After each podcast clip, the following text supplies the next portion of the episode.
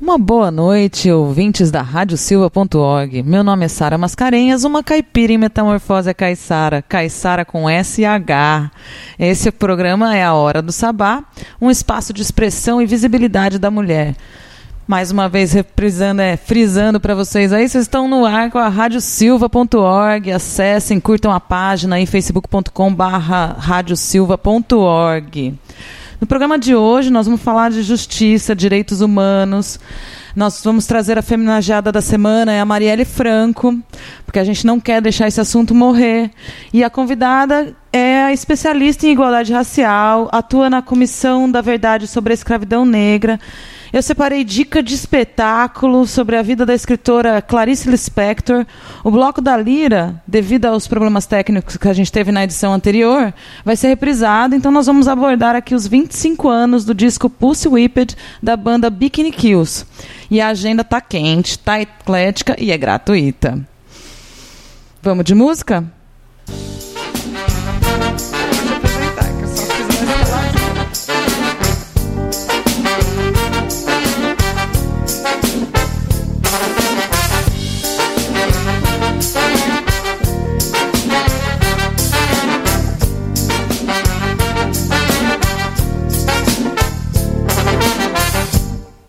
Princesinha não é como antes. Tem peguete, tem também ficante. Joga futebol na constante. Pega light no refrigerante. Tem a sua amiga colorida e o colega transexual. A barriga é quem compra briga entre a birita no abdominal. Foi criada no Neston e no Super Nintendo. Pichou muro de escola, fez curso de inglês. Tá em todo site de relacionamento. Princesinha underline. 86 A princesa foi pro mar, rodou com flagrante Mas conhece o beabá do calçadão Sabe muito palavrão, tem marra bastante Mas é chamada de sangue bom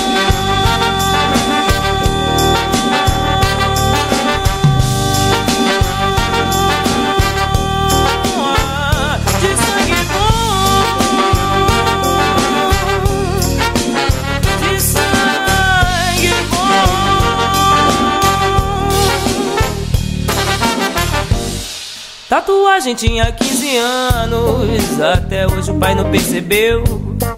Tem amigo no Leblon em Ramos, na Tijuca Cidade de Deus. Quando vai lá para o Tabajara, o seu salto é quase um palanque.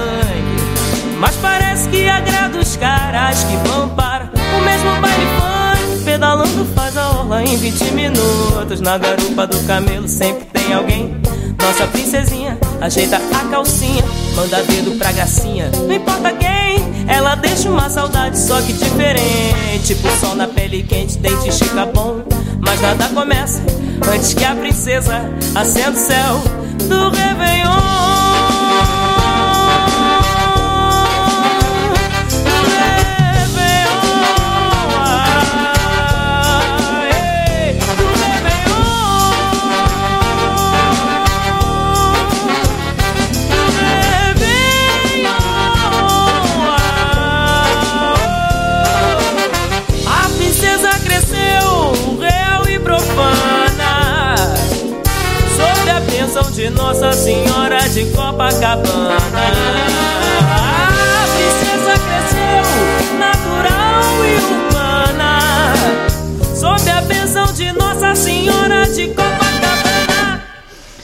Isso aí, estamos de volta aqui nos estúdios da radiosilva.org e vocês ouviram Maíra, Marina Iris, que é uma cantora carioca, uma dica aí do Renatão, técnico aqui da rádio. Um abraço, Renato, mantenha em repouso aí com essa sua mãozinha machucada.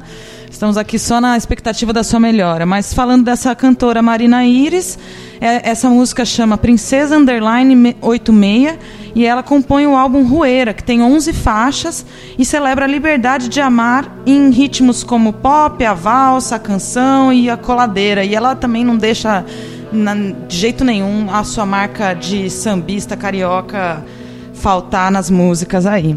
Bom, hoje a gente recebe aqui nos estúdios da Rádio Silva a Débora Camilo. Boa noite, Débora. Boa noite. Boa noite. Agradeço a oportunidade, o convite. Obrigada por ter vindo e ceder esse tempinho pra gente. Acho que vai ser um papo muito rico, porque a Débora é advogada, professora, coordenadora de Cultura e Cidadania do Educafro, Valongo, presidente da Comissão de Igualdade Racial da OAB de Santos, vice-presidente da Comissão da Verdade sobre Escravidão Negra no Brasil, advogada e militante no setor jurídico do MTST. Então eu trouxe ela aqui para a gente conhecer um pouco mais dessa mulher, que eu também fiquei surpresa a hora que eu estava pesquisando um pouco mais sobre a vida dela, para bater um papo, contar como, como que é a vida da mulher na política, como que você chegou a isso, né? E sempre eu trago uma femenageada da semana. Muito bom. E a semana passada eu, na verdade, quando eu te conheci lá no ato da Marielle, foi ali que me deu o estalo de parar de falar em homenagem e falar em femenagem. E já casando todas essas conversas, eu achei por crédito e mérito total legítimo falar da Marielle Franco aqui também, que na verdade nesse momento ela dispensa grandes apresentações. É uma mulher aí que foi que é socióloga, feminista, militante dos direitos humanos e política brasileira, vereadora no Rio de Janeiro mais votada e foi executada há um mês, né? É, dia 14, né? Completa um mês. É. E então nós estamos aqui para trocar esse papo um pouco. É... Eu vou tocar uma música de uma parceira lá de Araraquara, uma música chamada Todas Putas, da cantora Equena, e aí a gente vai voltar para fortalecer esse papo de verdade aqui. Vamos de música, galera.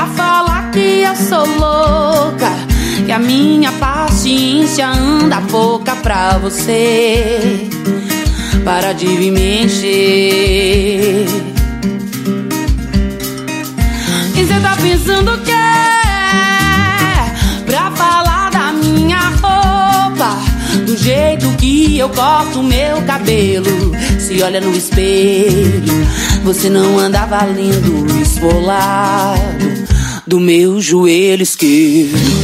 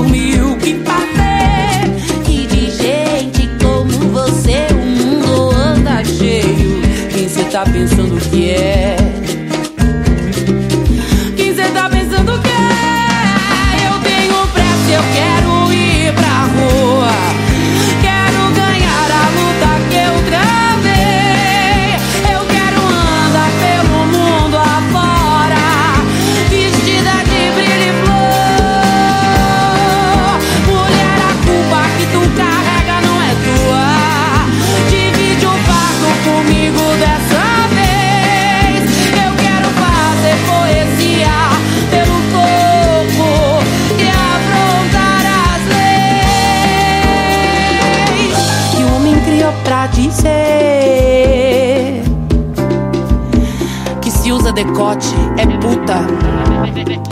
E se a saia tá curta, é puta. E se dá no primeiro encontro, é puta. Se raspa o cabelo, é sapa. E se deixa crescer os pelos, é zoada. Se tem pau entre as pernas, é trava. Mas se bota salto alto, é santa. E se usa 44, é gorda. Mas se usa 38, é muito magra. Se sai depois das 11, vai voltar arrombada. Porque ela pediu, né? Tava na cara. Olha a roupa que ela saiu de casa. E todo o discurso machista continua. Menina, você devia usar uma roupa menos curta. Eu tenho pressa, eu quero ir pra rua. Quero ganhar a luta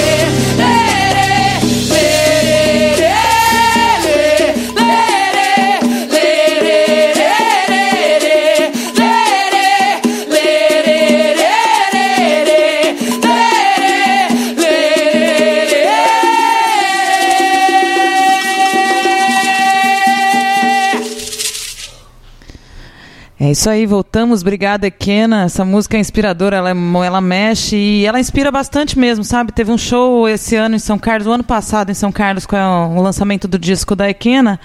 E, e essa música já tinha sido lançada online. E as mulheres dali da região já estavam com a música Decore Salteado e disse que foi a coisa mais linda. Quem me contou isso foi a Sheila Castro, que é produtora da agência Let's Gig, lá de São Carlos, aqui agencia a Lineker e muitos outros artistas. E ela está aqui em Santos hoje, lá em casa. Um abraço, Sheila. Obrigada por essa informação maravilhosa aí. Bom, boa noite de novo, Débora. Boa noite. Seja bem-vinda aqui à Rádio Silva. Agradeço novamente o convite, a oportunidade de estar fazendo aí um, uma conversa sobre um assunto tão relevante. Então vamos direto ao assunto. Então, acho que acho que você podia contar para a gente rapidamente, assim, como foi a sua inserção na vida política e o que, que você, como você, quando entrou, via do espaço da mulher na política, como foi, qual- quais eram os seus anseios, as dificuldades que você encontrou a princípio, para depois a gente chegar nesse momento crucial que é o de hoje, né? Assim, eu não consigo dizer exatamente quando eu inicio a militância, Certo. né? Porque acho que toda militância é um ato político, né? A nossa vida é um ato político. Sim. E assim, eu ingresso na vida partidária, né? Eu fui eh, filiada ao PT, né? Não, não militei no PT, mas em 2010 eu começo a me aproximar do PSOL. Em 2012 eu me filio ao PSOL, né? E a partir daí eu mergulhei na vida partidária, né, política partidária, já né, tinha a família de esquerda, meu pai era petista, ligado ao sindicato, ele era é, doqueiro, né, como a gente chama o pessoal que trabalha no porto, da, capaz, da capatazia, então ele trazia muito assunto sobre a questão política, sindical, então isso sempre foi um debate dentro de casa. Mas vivenciar é, é uma outra experiência, né? E estar dentro do sindicato, eu também sou assessora jurídica do Sindicato dos Bancários aqui de Santos e região.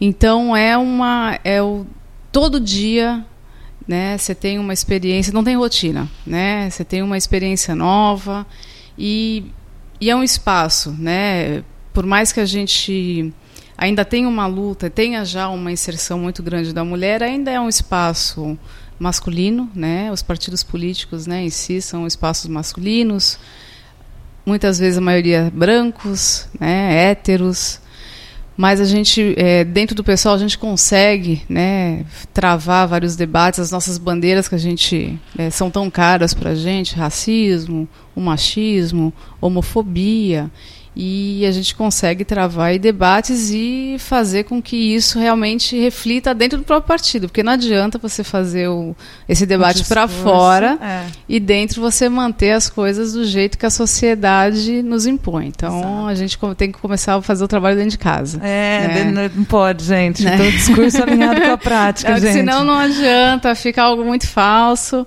fica algo muito falso e, e, e não vai ser e as pessoas vão perceber, né? Você percebe, né? Então, e para mim foi algo muito importante. Eu fui é, candidata em 2014 a deputada estadual, né? Assim, o pessoal é um partido com poucos recursos, né? Pouquíssimos Sim. recursos.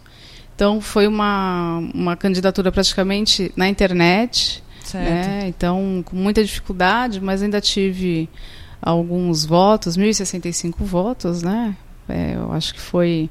Apesar que não, você não chegaria nem perto da, do pé da cadeira do, do deputado estadual, mas para quem não tinha recurso, não tinha dinheiro, a gente não tem é, é, gente paga para fazer campanha, é, campanha é tudo militante, né? Todo trabalho militante e tal. Então foi uma experiência muito boa. Em 2016 eu venho candidata a prefeita, né, vi, em Santos. É, eu vi isso. É. é. Eu sabia que o Mauro tinha sido candidato, eu não lembrava o quê. Isso, é. E aí de repente eu fui no Google ali e me aparece o Mauro do lado da Débora. Eu falei, nossa, descobri agora, que eu, divertido. Olha, eu acho que foi uma das experiências mais interessantes andar com o Maurão ao lado, porque não tinha uma única pessoa que não conhecesse. Né? Ou do trabalho na estiva, né? Ou do trabalho que ele faz, né? É, é, cultural, como músico. E sempre alguém tinha uma história para contar. E eu até brincar, pô, o vice está bem mais cotado do que a, do que a candidata. Não, tanto que ele, logo na primeira pesquisa, né, ele aparece vice com 10%. Então, assim, ó, eu falei, acho que a gente tinha que ter pensado melhor essa chapa. É, eu devia ter trazido o Mauro nesse programa aberto, uma lacuninha aqui para ele, viu? Não, ele é um cara fantástico, fantástico, né, alguém que eu tive muito prazer e muita felicidade de estar fazendo a campanha ao lado. É um companheiro de luta, né? Um companheiro do partido que tem uma importância assim tremenda e foi para mim prazeroso poder estar ao lado dele. E foi uma chapa preta, né? Sim, é, uma, uma chapa, chapa, preta. preta é. Né? Então foi é, assim foi foi foi fantástico. Uma uma candidatura difícil, né? Você pensar sem recurso numa cidade como Santos, né, que infelizmente deixou de ser a cidade vermelha e hoje está meio azulada e verde, né? Está meio pálida, meio apática. Situação. meio bege. Meio bege. Cor de burro quando pode. É, porque Santos tem uma história fantástica, né? Era a Moscouzinha brasileira, cidade vermelha, a ditadura teve um baita trabalhão aqui por, por conta do porto, né? Sim. A resistência é, o Raul Soares, né, o navio prisão aqui em Santos. Então tem todo um capítulo da ditadura para a cidade de Santos. Infelizmente a gente perdeu isso, né? Mas a gente precisa recuperar e a gente está fazendo um trabalho para que venha, né, para que as pessoas é, conheçam a história da cidade e entendam o seu papel né, dentro, da, dentro cidade, da cidade, né? Porque você precisa resistir, porque senão a gente vai continuar sendo jogado para fora, a gentrificação da, da cidade, especulação imobiliária que vai fazendo com que nós pobres sejamos mandados para as periferias e para fora da cidade mesmo, né? E essa é, a higiene que eles tentam fazer, né? Exato. Nos centros, no mercado. A Orla da Praia é o único local. Limpa. Eu estava vindo de bicicleta para cá hoje, eu reparei. É, na Afonso Pena não tem nenhuma placa com hora e temperatura. Em, com, em, comparação com a ciclovia da Orla, que a cada, sei lá, um quilômetro você tem um relógio com marcando a temperatura e a hora da cidade. Você vem no sol na Afonso Pena a seco, sem uma informação. Eu achei. Alguém já tinha me dito que são duas Santos. São, são. Antes era assim, da linha da cidade, da máquina, né, para lá ou para cá, apesar que agora tem o, o VLT, né? Então você tem essa, essa diferença, né? Você tem os investimentos. É uma escolha política, né, que se faz na cidade, né? Então se escolhe fazer mais investimentos na parte onde mais turística ou onde as pessoas têm um poder aquisitivo maior e você deixa de lado todo o resto, Sim. né? Então você ah, o IDH de Santos é muito interessante, né? Você tem bairros com IDH de Noruega e bairros com IDH de Síria. Né? Nossa, é, dentro da cidade de Santos, que é a melhor cidade para se viver, de acordo com o prefeito. Né? prefeito, está entre as 10 aí do Brasil. 10 do Brasil, né? né? Tem gente que cai nessa onda, é, né? Ai, meu Deus, que até agora serviu um pouquinho a aqui. Mas não, mas bem, não, a gente está chegando, tem, Santos é. tem muita coisa também para oferecer e eu tem. acho que é, já é muito interessante já a perspectiva da chapa que você veio em 2016 com o pessoal. Colocar uma mulher como candidata a prefeita e um vice que né? Eu já, isso já me causou uma, uma surpresa boa. E, bom, como é que você vê hoje, né? A gente estava conversando ali na, no, no, caminho para o estúdio. É, a mulher já sempre teve muita dificuldade de, de ocupar espaço na vida política, tem cada vez é, conseguido mais, tem algumas regrinhas que é, garantem com que elas participem, mas acho que uh, o caso Marielle Franco é um divisor de águas na forma como as mulheres vão passar a atuar diante disso, né? Então, como é que você enxerga daqui para frente a luta das mulheres no espaço político? Do partidário, né? Político é. não, porque eu concordo com você, política é, é vida, concordo. É, mas acho que mesmo na, na outra, em outras esferas, né, não só partidária, né, a, a mulher ela sempre teve muita dificuldade, né, sempre foi colocado muita dificuldade para nós mulheres participarmos, até porque a política não é um espaço para a mulher, né? Sim. E se a gente for reparar, se a gente for pegar o Congresso, né, hoje brasileiro, que é terrível, né, a gente tem menos de 10%. 10% são mulheres, né? E o que que isso e, e, e, também quais são as mulheres? A gente também tem que pensar, não dá para é. você pensar, ah, não, é, não é só o fato de você ter mulher, a gente, só para a gente ver pelo nosso STF, né, Exato. gente? Não é o fato de você ter mulher que você está representada. Agora, que tipo de mulher nos representa? Será que Cátia Abreu representa a gente? Né? qual, que, é, qual é o trabalho que ela vai fazer lá dentro. Então, a gente, nós temos só 10% de mulheres. Somos a maioria da população, mas temos 10% de mulheres. Mas essas mulheres ainda conseguem passar um mínimo de representatividade? São mulheres negras, são mulheres que vieram da, da base né, de trabalho, são empresárias. Ou ligadas... São esposas dos políticos, porque hoje está comum também tá isso, comum. né? O que é fácil, se você tem um sobrenome, fica mais fácil para você. Você já tem meio caminho andado, né? Sim. Mas se você não tem, então é, Marielles, né, são muito difíceis de aparecer, Sim. né? Porque a Marielle, aí já entrando na questão da Marielle, quem era a Marielle? Marielle era uma mulher negra, né, que veio da favela da Maré, que fez um cursinho pré-vestibular, né, para poder entrar na universidade, que foi mãe aos 19 anos, né? E que fez do seu trabalho coletivo, da sua luta coletiva, a sua militância, né? Ela começa a fazer o trabalho da defesa dos direitos humanos quando ela entra no cursinho, né, pré-vestibular, e quando uma amiga é morta, né, é, por conta de uma bala perdida na favela ali no complexo da Maré. Então, a violência leva ela à militância e a violência tira ela da militância. Então é algo muito emblemático, é, emblemático, emblemático, né? E assim, e a Marielle, ela já fazia o trabalho, né, da defesa dos direitos humanos, defesa da mulher, defesa da população negra, LGBT, já há um tempo. Sim. Ela trabalhava já com o deputado Marcelo Freixo, né, do PSOL, e ela sai candidata em 2016 a vereadora e foi a quinta vereadora mais votada no Rio de Janeiro, né, com 45.652 votos, alguma coisa assim, né? Eu sei porque eu tive que escrever bastante, mas foi mais ou menos 40... Eu ia aproximar nos 45 mais mil. De 46 é, mais de 45 mil, é. é. Então, e foi assim, ela teve um, um a expressão dos votos dela era em relação ao trabalho que ela desenvolvia. Né? Junto à comunidade, né? Junto à comunidade. Apesar de ela não ter tido tantos votos dentro da própria comunidade, como é, os fake news colocavam, que ah, ela só foi é, eleita porque o Comando Vermelho bancou tal, mas aí quando você vai fazer é, levantamento do, dos votos dela, a maioria não era na, na periferia, na favela. Porque a gente também sabe qual é a dificuldade né, de Sim. você fazer um trabalho é, político partidário em alguns espaços. Né?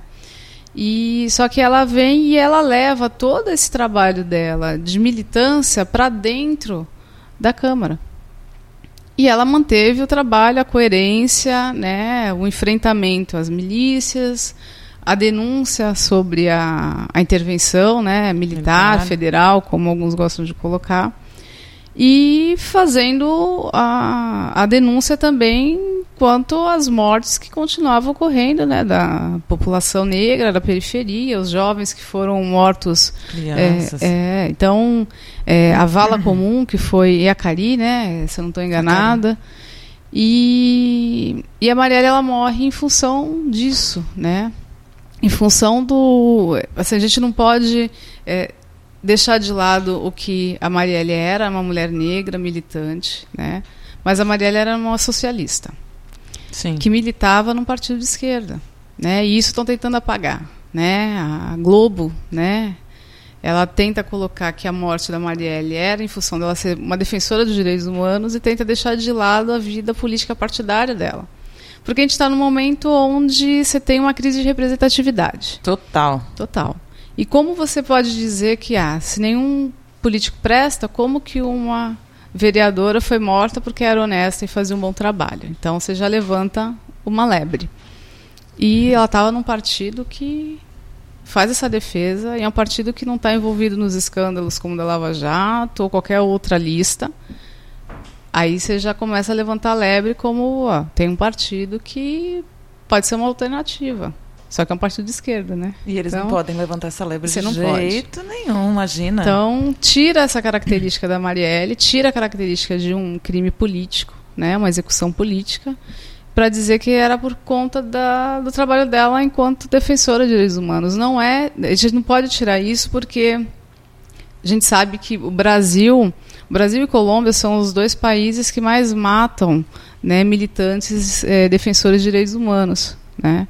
E, se eu não estou enganado, acho que no último período foram 56 militantes mortos, assim, oficialmente. Né? A gente sabe que teve muito indígena que era militante que foi morto, que não consta nas listas oficiais tal.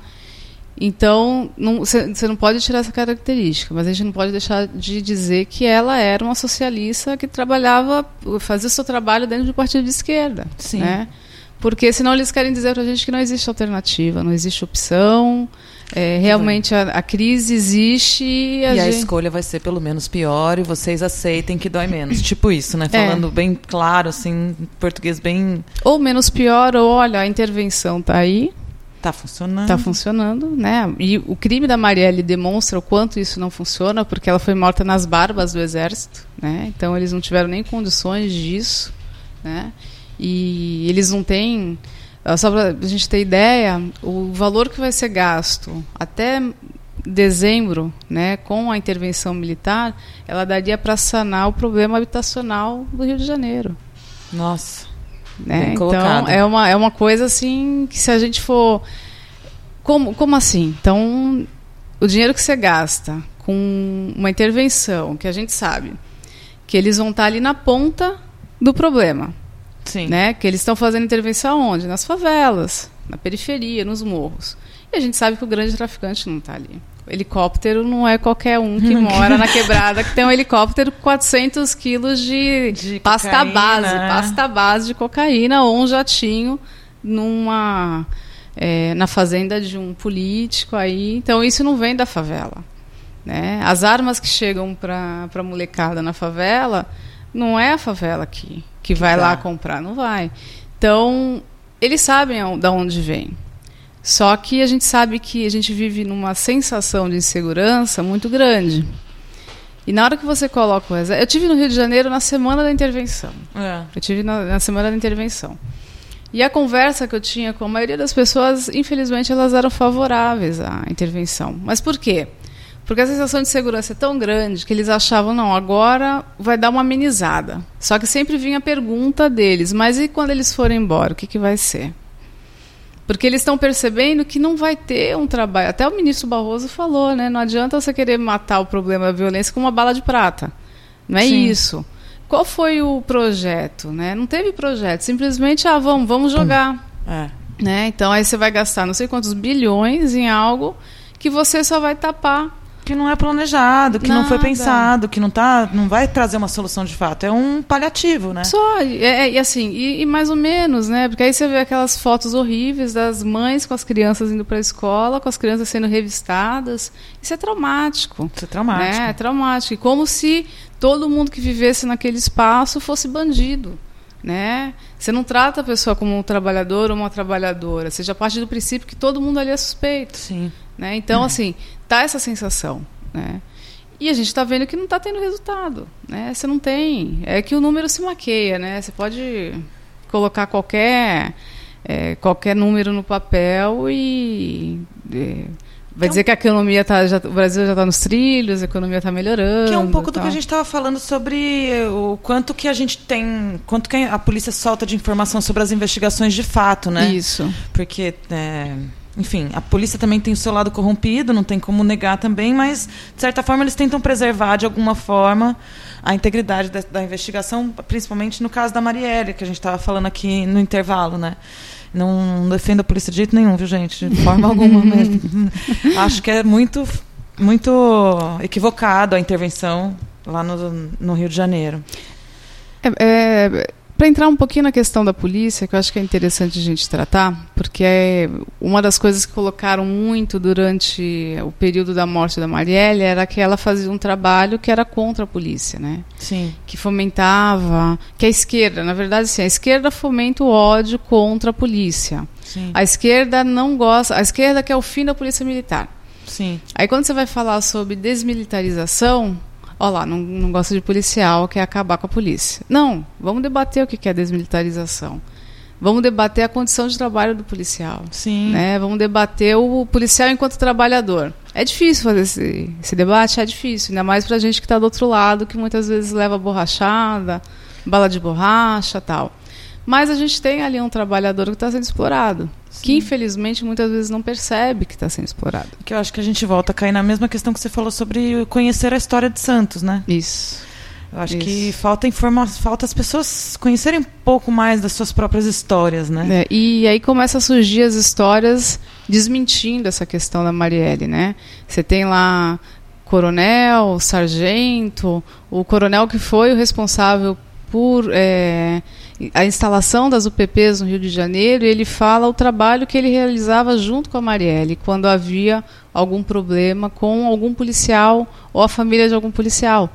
Porque ele ia procurá-la porque ele sabia que a família teria assistência. Sim. Né, os direitos humanos também é para o policial, que é, que é a vítima, também é para a família que é vítima, né? Sem direitos dúvida. humanos não é para é, aquela- direitos humanos para humanos direitos, não, direitos humanos é só para bandido, não, direitos humanos é para humanos. Humanos, É, ponto, gente. Ponto. É, então é, quem não tem esse direito garantido precisa ter o direito defendido, né? Então esse policial que sofre, que o policial ganha muito pouco, sai pra, é, de casa sem a possibilidade de saber se vai voltar ou não. Apesar que cada um aqui também acontece Todos, isso. todos, é. Só que ele está ali na linha de frente, Sim. sem a, a- Equipamentos equipamento adequados, adequado. a estrutura... Aqui, em São Paulo tem um absurdo da tal da função delegada, né? Que o Alckmin, né? Ele é, confessa, né? Que paga mal, né? Eu pago mal os policiais, ó, mas agora eu vou te dar a oportunidade de fazer o bico oficial, né? Porque o, o policial ele não podia fazer bico, então às vezes se ele morresse durante o bico, a família não tinha direito à indenização, não tinha direito a nada. Isso acontece muito.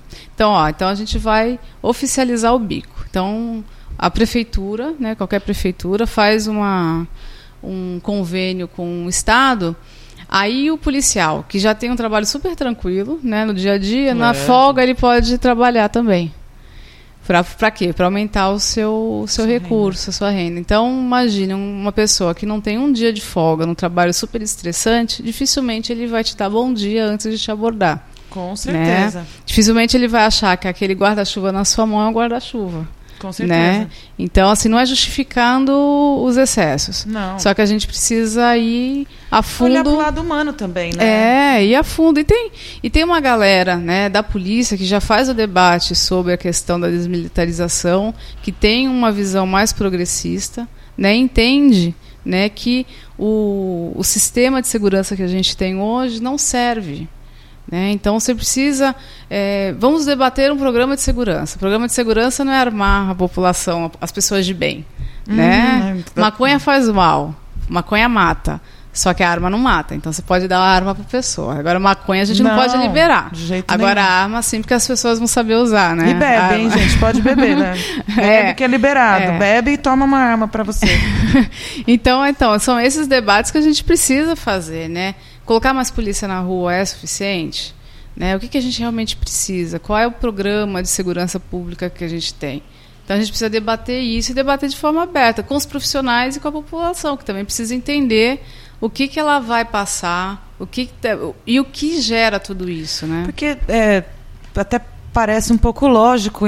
É, o, o, policial também é cidadão comum quando ele não está trabalhando. Então ele entende a, a, reivindicação que a população faz por segurança, mas ele está dentro de um sistema defasado, sem estrutura, ganhando mal e oficializando a folga. Isso. Né, o bico. Então fica complicado mesmo. A população não, não consegue também enxergar o lado de quem está num sistema totalmente desestruturado para oferecer a segurança para eles. Eu, eu até me vejo a imagem na cabeça quando quando falta o dinheiro no final do mês, o filho pede alguma coisa essencial ali, um trabalho de escola, alguma coisa assim, que dá um desespero porque você não pode atender aquela demanda. Você não tem como atender aquela demanda. E isso já gera ainda aumenta o estresse, né? Isso. Agora, voltando para a Marielle e a questão da mulher no, no, no, mundo partidário, político partidário, como é que está a mobilização feminina dentro do PSOL e dentro, em volta das mulheres que você convive nessa questão partidária, político-partidária? A Marielle, em 2016, ela vem com uma bancada feminista muito forte no PSOL. Né? A gente teve aí várias mulheres né, mulheres negras, né, a maioria, que foram eleitas é, em 2016. E isso é um reflexo da luta, né, do debate é, sobre a questão feminista, é, sobre a questão da mulher negra. E isso é um reflexo. Né, as pessoas já estão identificando essas pautas e procurando quem faça esse debate, quem faça esse trabalho, né, porque não é só o debate, e o partido que faça isso. Então a Mariela vem numa bancada feminista Sim. muito forte que o pessoal conseguiu é, eleger. Assim, no primeiro momento, eu vou te dizer até o que eu senti quando da morte da Marielle. Quando eu recebi a notícia, vem aquele desespero, né, um medo, né, porque não tem, quem não tem medo de morrer, gente? Não é possível. Você dizer que não tem medo de morrer, você tem. E eu conversando com um amigo, né, também do partido, eu falei, olha, não, não vale a pena. Não vale a pena. O que eles, o que eles fizeram ali foi dar um recado. Eles não tiveram a preocupação em nenhum momento de esconder que foi uma execução. Sim. Você, claramente. Você vai emparelhar um carro, dar quatro tiros na cabeça de uma vereadora, né? Mata com mais três tiros o motorista. O motorista foram 13 tiros no total no carro. A assessora saiu ilesa, assim, por sorte, né? Muita pra sorte. quem acreditar em milagre, por um milagre, né? E assim, eles não tiveram nenhum, é, é, nenhum cuidado de ah, não foi uma tentativa de. Ah, foi um latrocínio, né? Então ela reagiu. Não. A gente mandou um recado mesmo ali, olha, sosseguem, né? Sosseguem. Então, a princípio você tem, não tem? A reação foi, putz, não dá não vale a pena, né? Olha como termina. Aí você já começa a pensar, né, que a história está se repetindo, né? Não, ela não é a primeira. Infelizmente não será a última. Sim. Né? Então você começa a pensar, putz, se avançar muito, né? Se eu começar a avançar muito, olha o meu fim, né? Então no primeiro dia, na noite, foi essa sensação: olha, não vale a pena, não dá. Mas no dia seguinte se acorda revoltado, né? Era o ódio mesmo, né? E assim, não dá para não para deixar eles ganharem. Mas é. a sua fala no ato da, da Marielle ali foi tocante. Hora que eu consegui falar, né? E não tem não tinha ódio naquela fala não. é, é porque assim, é, eu acho que passa muito assim, a, a história da Marielle me lembra muito a minha história, né? Eu até vou tentar falar sem me emocionar.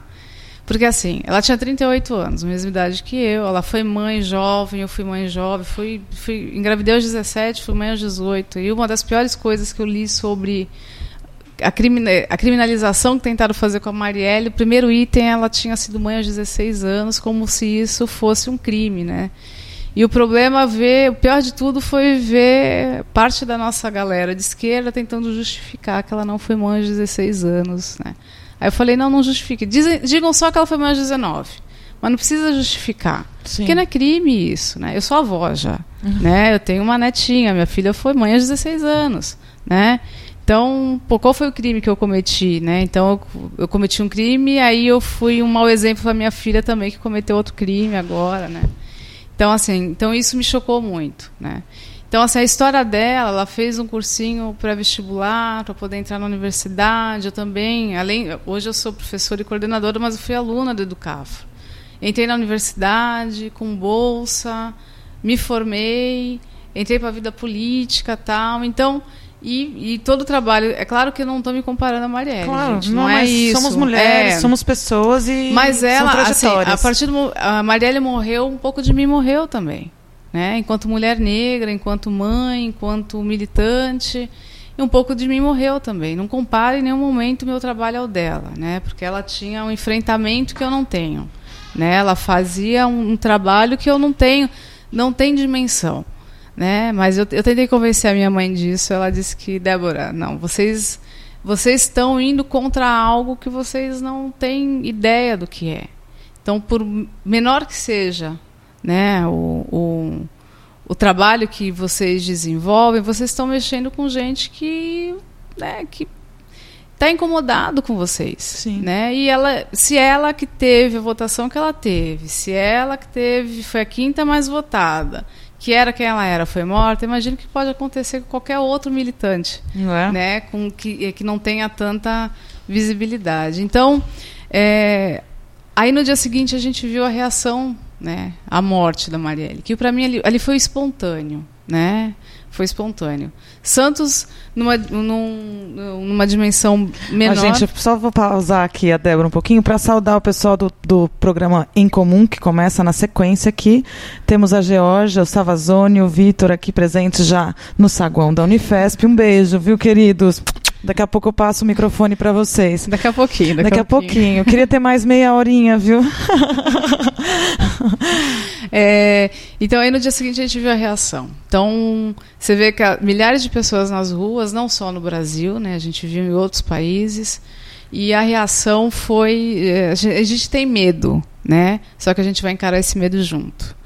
E Perfeito. isso foi a. É, motivador? Motivador, motivou, motivou. Não que a gente ainda não tenha medo, mas a gente não tem o porquê se esconder.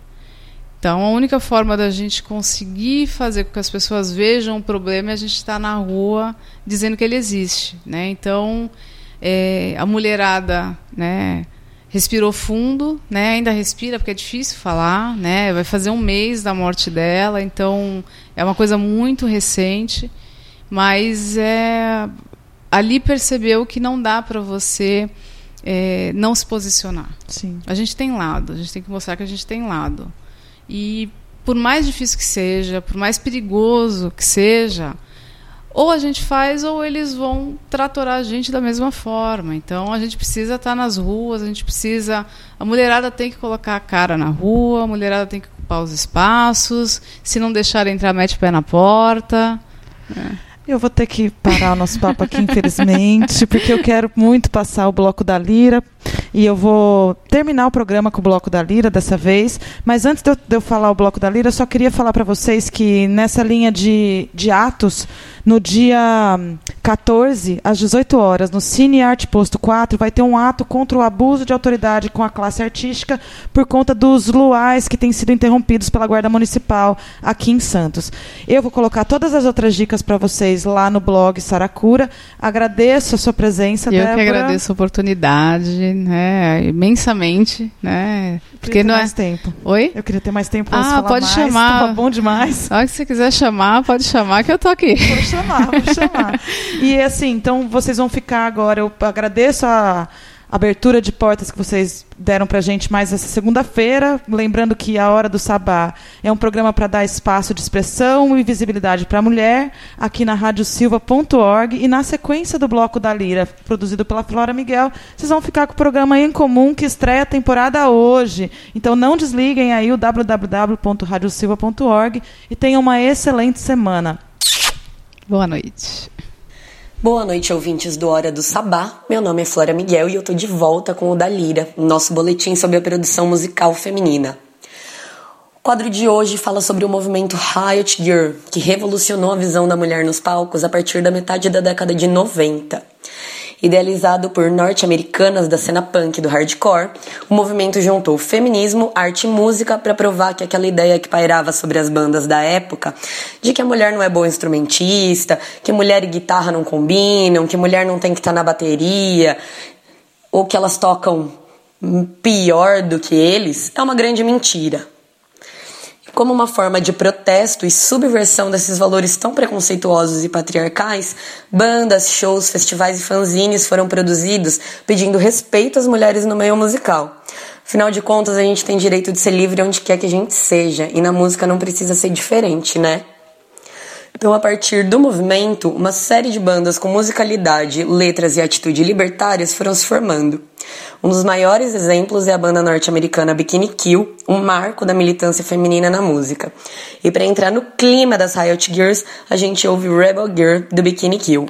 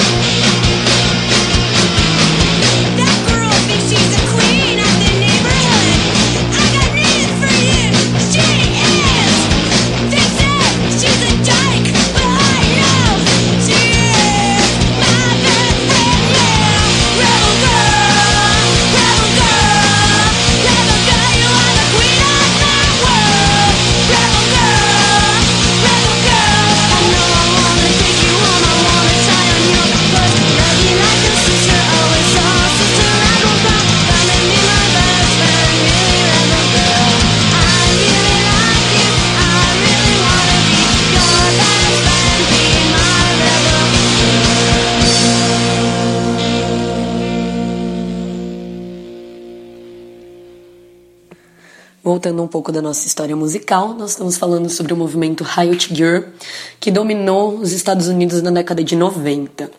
E por aqui o movimento também respingou. Ele tomou corpo e força bem rápido e abriu caminho para bandas do mundo inteiro reverem e questionarem o machismo na cena. No fim da década de 90, ele já estava chegando ao Brasil e surgiu o primeiro expoente brasileiro do movimento, que é a banda Dominatrix. Mas até hoje as Riot Girls inspiram a produção musical no país. No começo desse ano, inclusive, o selo paulistano Erna de Discos, idealizado e gerido por mulheres e voltado à produção musical feminina no Brasil, lançou uma coletânea que homenageia a banda Bikini Kill. Aproveitando os 25 anos do lançamento do primeiro disco do Bikini Kill, Pussy Whipped, o Erne de Discos convidou 12 bandas nacionais para produzirem suas versões para as 12 faixas do disco. Eu conversei com a Cintia e ela nos contou um pouquinho melhor sobre a ideia da coletânea. Fala ouvintes da Hora do Sabá, aqui quem tá falando é a Cintia, vocalista e tecladista da banda em Vênus e uma das pessoas por trás do selo Hernia de Discos. Recentemente o selo lançou uma coletânea em homenagem à lendária banda Bikini Kill, que é uma das principais referências do movimento Riot Girl, que nasceu nos anos 90, é, ressaltando o movimento punk de mulheres no mundo. É, o Bikini Kill é uma das, das bandas que melhor representou e fala com as mulheres ainda hoje. O disco Whipped foi lançado há 25 anos e ainda traz mensagens muito atuais dentro da cena punk feminista. É, a coletânea em Submissas contou com a, com a, participação de 12 bandas brasileiras, com participação de mulheres na formação, que fizeram suas versões das músicas, das 12 músicas do disco, né? É, vocês podem encontrar a coletânea nos streamings, além do Bandcamp do selo, é, que é herniadediscos.bandcamp.com. Ouçam que a coletânea está muito incrível, muito interessante. Muito obrigada a todos. E para fechar o programa de hoje, a gente ouve uma faixa da coletânea Insubmissas, em homenagem aos 25 anos do álbum Pussy Whipped da banda Bikini Kill. E nós vamos ouvir uma versão da música Sugar pela banda paulistana Em Vênus. Muito obrigada e até semana que vem.